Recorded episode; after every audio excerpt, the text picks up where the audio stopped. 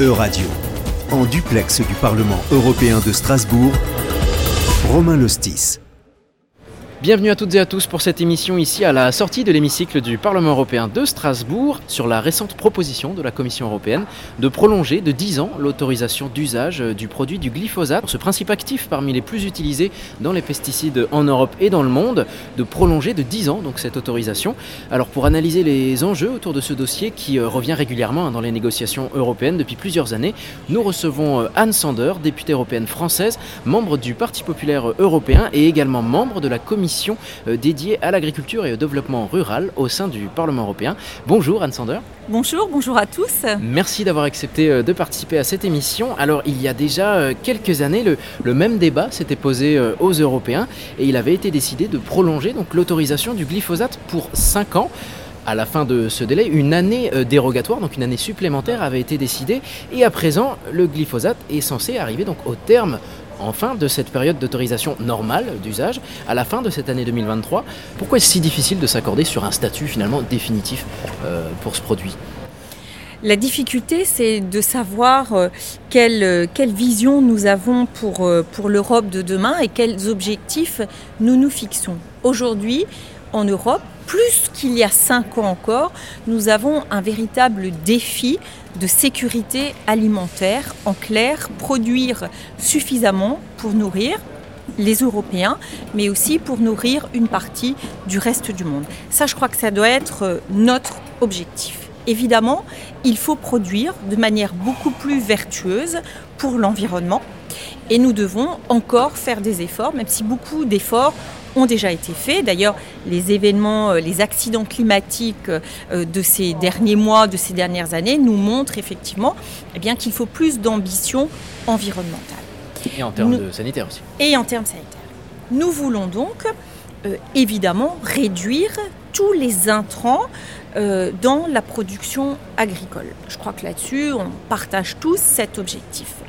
Ça fait devons... partie de la stratégie. ça fait partie de la, à la fourchette. oui, alors bon, mais, mais, mais ça fait partie du, pacte vert. Euh, donc, donc, il y a vraiment besoin d'aller dans ce sens-là, de réduire les intrants. Mais réduire les intrants, ça ne veut pas dire faire n'importe quoi et ça ne veut pas dire non plus renoncer à notre sécurité alimentaire. La question aujourd'hui qui se pose, c'est de savoir quelles molécules de substitution nous avons.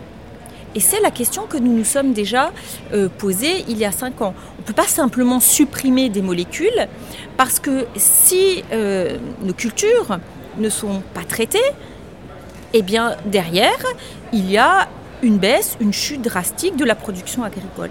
Donc nous devons si nous voulons interdire des molécules, nous devons le faire, mais nous devons proposer des molécules de substitution, ce que nous n'avons pas dans ce cas précis. Ça, c'est la première des choses. Donc vous pensez qu'interdire le glyphosate nuirait aux agriculteurs européens? Pas seulement, c'est pas une question. Sans alternative. C'est pas une question des agriculteurs européens. C'est une question des Européens eux-mêmes dans un contexte d'inflation très forte et dans un contexte où notre sécurité alimentaire, notre indépendance aussi est réellement en jeu. Qu'est-ce qu'on veut? Parce que bah, si nos produits, si nos sols ne sont pas, ne sont pas traités euh, du tout face aux mauvaises herbes euh, qui, qui, se développent, derrière la production, euh, bah, c'est comme quand vous avez des fleurs dans une, dans une jardinière, il faut arracher les mauvaises herbes, sinon c'est elles qui prennent le dessus. Là c'est pareil. Donc est-ce qu'on veut laisser filer la production alimentaire dans d'autres parties du monde où pour le coup on utilise du glyphosate sans le limiter, sans aucune restriction, et ensuite importer ces produits-là que nous consommons, ce qui se fait déjà, et ce qui se fait d'ailleurs de plus en plus.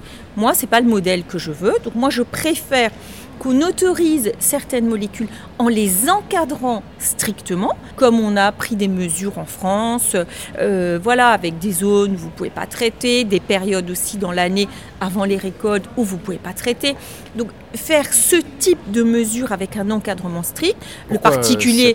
le quel, quel, risque voulez-vous euh, limiter? Non, parce qu'il faut, parce qu'il faut réduire les intrants de manière générale. Donc qu'il y ait un cadre il n'y a aucun souci, mais dire aujourd'hui qu'on peut se passer euh, de ce principe actif, ça me semble totalement prématuré et ça me semble dangereux pour notre sécurité alimentaire. Se pose ensuite une question, je dirais plus sur le fonctionnement de nos institutions, la démocratie elle-même. Nous avons des agences scientifiques au niveau européen qui nous disent aujourd'hui qu'on peut utiliser la molécule. Aujourd'hui, un certain nombre de personnes disent on n'a pas confiance, euh, on ne croit pas à ce que nous disent ces scientifiques. Ben, dans ce cas-là, il faut totalement revoir euh, notre mode de gouvernance et c'est une crise démocratique. Parce que si on a des agences de recherche publique qui donnent des avis et si nous disons que ces avis ne valent rien, il bah, faut se poser la question. Moi, je crois en la parole de scientifiques qui nous disent qu'aujourd'hui, eh bien, des usages peuvent être autorisés. Après, il y a d'autres scientifiques qui prétendent l'inverse.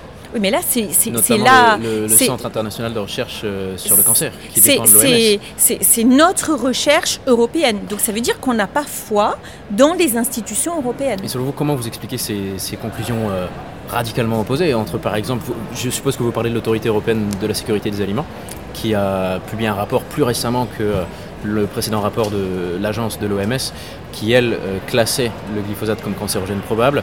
Plus récemment, donc, je parlais de l'EFSA, Autorité européenne de sécurité des aliments, qui, selon elle, euh, n'a pas mesuré de, toxicité euh, critique de la part du glyphosate. Comment vous expliquez finalement ces différences de, conclusion Eh bien, parce que le temps aussi a, passé, parce que la recherche est un processus qui est long.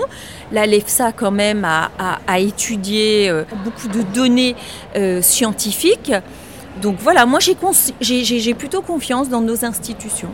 À titre personnel, vous êtes plutôt favorable à la proposition de la Commission européenne À une proposition, effectivement, qui doit être évidemment euh, réévaluée, à une, proposition qui encadre euh, l'usage euh, de la molécule, effectivement, tant qu'il n'y a pas de solution de substitution, mais surtout aussi tant qu'on n'a pas pris de mesures pour interdire l'entrée des produits venant de l'extérieur de l'Union européenne je crois que ce serait dommage de se priver d'un véritable débat sur le fond et de se limiter euh, à des positions euh, binaires en disant oui ou en disant non, les gentils, les méchants.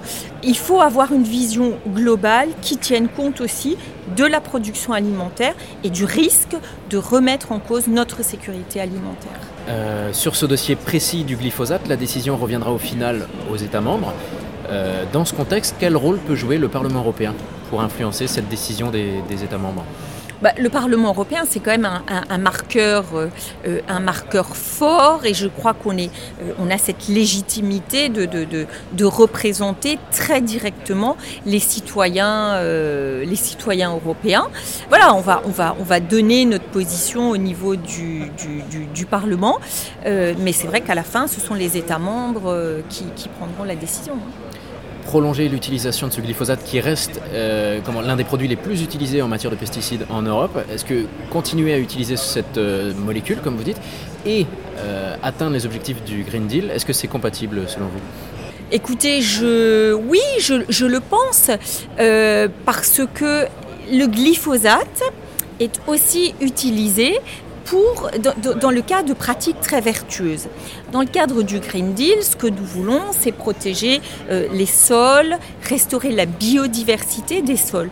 Aujourd'hui, je vais donner un exemple très concret, il y a des pratiques qui consistent à ne plus labourer certaines, certains sols euh, permettent cette agriculture de conservation qui ne s'applique pas partout, mais qui peut s'appliquer euh, dans certains écosystèmes, qui est très vertueuse.